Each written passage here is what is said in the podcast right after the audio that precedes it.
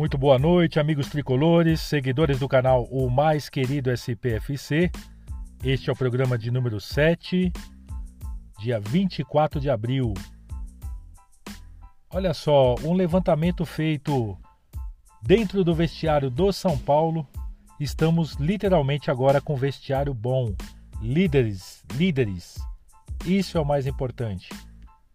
Uma análise feita através de Miranda, um jogador que já veio com uma experiência, uma certa bagagem que dispensa até comentários, integrando aí junto com a comissão técnica do time do São Paulo. Alessandro Corran, junto com Tobias Corran, Hernan Crespo e demais membros da comissão também fecham este trabalho incrível que o São Paulo está fazendo agora dentro do vestiário você analisar jogador a jogador, o nível de confiança aumentou. Inclusive, Vitor Bueno, não só pelos gols, mas a confiança, a demonstração de respeito do atleta após um gol junto com o técnico, vem demonstrando realmente aí uma maior liberdade. De repente, Vitor Bueno poderia vir exercendo aí até um, um formato de jogo diferente ou em não conformidade aí com Fernando Diniz.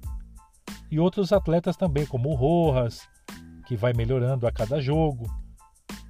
Some, né? Ele está sumindo um pouquinho depois dos 25, 30 minutos, né? Ele começa muito bem, mas faz parte até do desempenho e na trajetória do campeonato. O São Paulo que segue embalado aí para amanhã no jogo de Itu às 22h15. Um jogo que nós faremos também uma pré fazendo o, o esquenta, aquele esquenta tradicional que todos vocês conhecem. Beleza? Então é isso.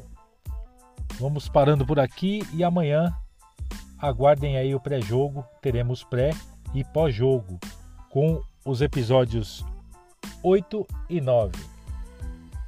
Fernando Benicasa, o mais querido SPFC. Até mais.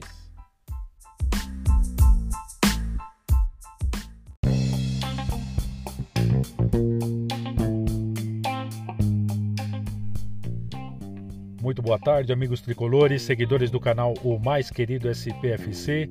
Este é o programa de número 8 do dia 25 de abril.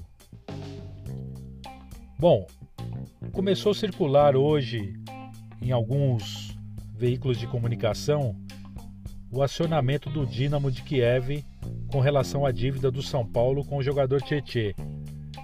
Lembrando que essa dívida ela já foi negociada em janeiro deste ano. E o Dinamo de Kiev aceitou as condições, o parcelamento. O São Paulo fez o primeiro, executou o primeiro pagamento, executou o segundo pagamento e no terceiro pagamento houve aí um pedido de negativa aí de um trato já firmado com o Dinamo de Kiev. O São Paulo está munido de documentações, e-mail inclusive trocado entre as direções. E agora é simplesmente esperar o que, que acontece. O trato, como eu sempre digo, né? O combinado nunca sai caro. Realmente o jogador Tietê saiu um caminhão de dinheiro a troco de nada, um custo-benefício praticamente zero para a equipe do São Paulo. E agora a melhor coisa que tem é a quitação, saldar essa dívida e virar a página de mais um capítulo triste para o tricolor. Lembrando que daqui a pouquinho o São Paulo entra em campo às 22h15 contra o Ituano. Hernanes voltou a ser relacionado. Pode pintar aí, principalmente no segundo tempo.